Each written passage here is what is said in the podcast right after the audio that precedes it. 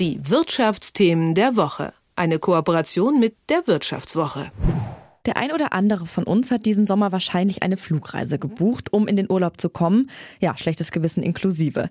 Mit dem Klimawandel muss sich auch oder gerade die Flugindustrie verändern, vielleicht sogar neu erfinden. Über Start-ups, deren Ideen nach Science-Fiction klingen, neue Technologien und nachhaltige Innovationen für die Flugindustrie spreche ich mit Thomas Stölzel von der Wirtschaftswoche. Hallo Thomas. Hallo. Die klassische Flugindustrie ist alles andere als nachhaltig, aber von einem Wandel kann sie sich jetzt langsam nicht mehr drücken, oder? Nee, das kann sie tatsächlich nicht. Also der Druck ist sehr groß, vor allen Dingen, weil die Flugindustrie sehr schnell wächst, äh, zumindest vor Corona. Und sag mal, die Einsparungen, die doch enorm sind, äh, gewesen sind in den letzten Jahrzehnten, einfach durch das Wachstum wieder weggemacht wurden. Und äh, daher äh, steigt einfach in der Flugindustrie unterm Strich äh, der äh, CO2-Ausstoß. Und hinzu kommen natürlich äh, nicht CO2-Effekte wie Kondensstreifen, die durchaus nochmal doppelt so schlimm sein können in bestimmten Fällen. Mhm.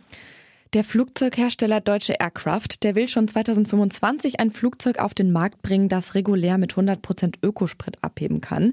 Airbus will so ein Flugzeug ebenfalls herstellen für 2030. Und ähm, ich habe gelesen, dass da eine Technik eine Rolle spielt, die uns eigentlich so ein bisschen veraltet vorkommen mag, nämlich Propeller, richtig? Ja, Propeller sind tatsächlich das große Ding im Moment in der Luftfahrt. Äh, die kommen zurück. Also wir hatten in den vergangenen Jahren ja so ein, so ein Jet-Zeitalter. Aber das Problem ist, es es ist äh, viel effizienter, eine große Menge Luft langsam zu beschleunigen, als eine kleine Menge Luft schnell zu beschleunigen.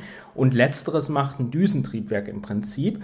Und äh, da hat man ja auch so, ein, so eine Art Propeller äh, drin in so einem Düsentriebwerk und drum ist so ein, äh, so ein Mantel und den lässt man in Zukunft wahrscheinlich einfach weg und macht die Propeller größer und dadurch können die einfach viel mehr Luft äh, schaufeln. Und das wird viel effizienter sein. Also wir haben uns zum Beispiel angeschaut, äh, die Solar Impulse. Äh, manche können sich sicher noch erinnern, dass das Solarflugzeug, was die Welt umrundet hat. Und wir haben mit den Technikern da gesprochen und äh, die haben auch riesige Propeller benutzt, weil es einfach äh, super effizient ist. Und äh, man denke auch an Elektroflugzeuge, das ist ja auch ein Trend, äh, der kommen wird.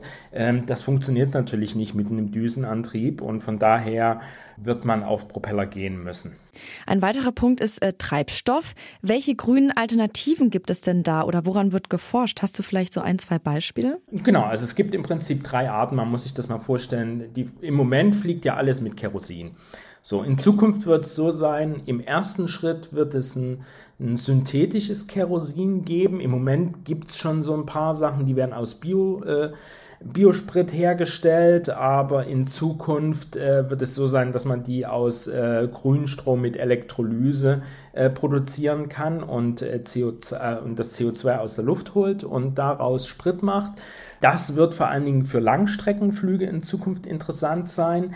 Auf der Mittelstrecke wird sich wahrscheinlich, äh, wie es im Moment aussieht, Wasserstoff durchsetzen. Wasserstoff hat äh, zwar den Vorteil, es ist super leicht, also man kann mit äh, ganz geringem Gewicht das Flugzeug betanken und große Strecken zurücklegen. Problem ist, Wasserstoff hat ein sehr großes Volumen und das bedeutet, man man kann das Zeug nicht mehr in den Tragflächen unterbringen, sondern muss es, äh, muss es im Passagierraum einbauen an irgendwelchen Stellen, wahrscheinlich hinten in der Kabine. Und das nimmt natürlich einfach Kapazität bei den Flugzeugen weg, macht sie ein bisschen ineffizienter. Auf der anderen Seite kann man die Flügel dadurch äh, besser äh, konstruieren und, und effizienter machen. Ähm, und die dritte Technologie, die äh, schon relativ weit ist, obwohl man das äh, gar nicht so für wahrscheinlich hält, sind einfach Elektroflugzeuge.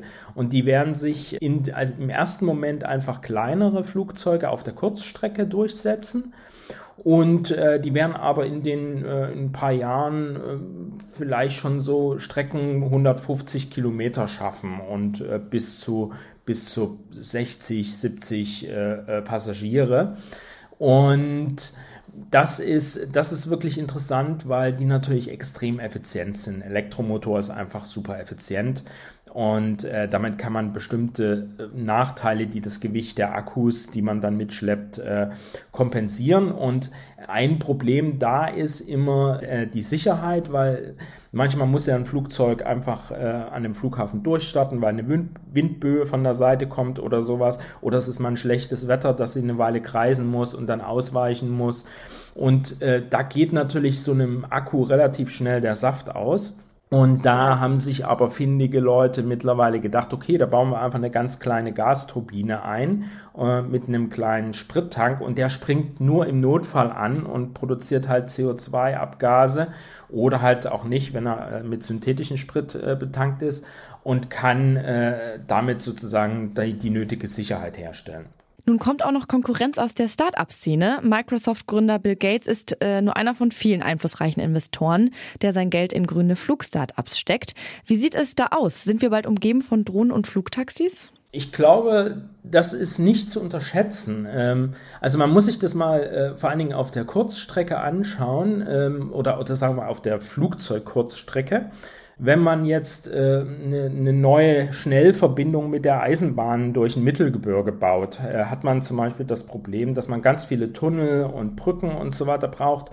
Und in Tunnel und Brücken bestehen aus Beton, Beton besteht aus Zement und Zement ist einer der größten CO2-Verursacher äh, der Welt. Also wirklich problematisch. Und hier gibt es auch keine echten Auswege im Moment.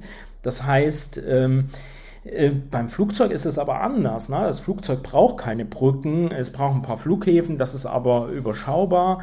Ähm, bei den Flugtaxis sind zudem noch äh, Senkrechtstarter äh, im, im Angebot, sodass man da auch weniger Infrastruktur braucht. Und äh, also von daher ist es schon sehr interessant, was äh, durch die Luft eventuell fürs Klima möglich ist. Und das machen sich viele im Moment nicht, also führen sich viele im Moment nicht vor Augen. Thomas Stölzel von der Wirtschaftswoche hat mit mir über innovative, nachhaltige Technologien der Flugindustrie gesprochen. Vielen Dank für deine Zeit. Ich danke. Die Wirtschaftsthemen der Woche. Eine Kooperation mit der Wirtschaftswoche.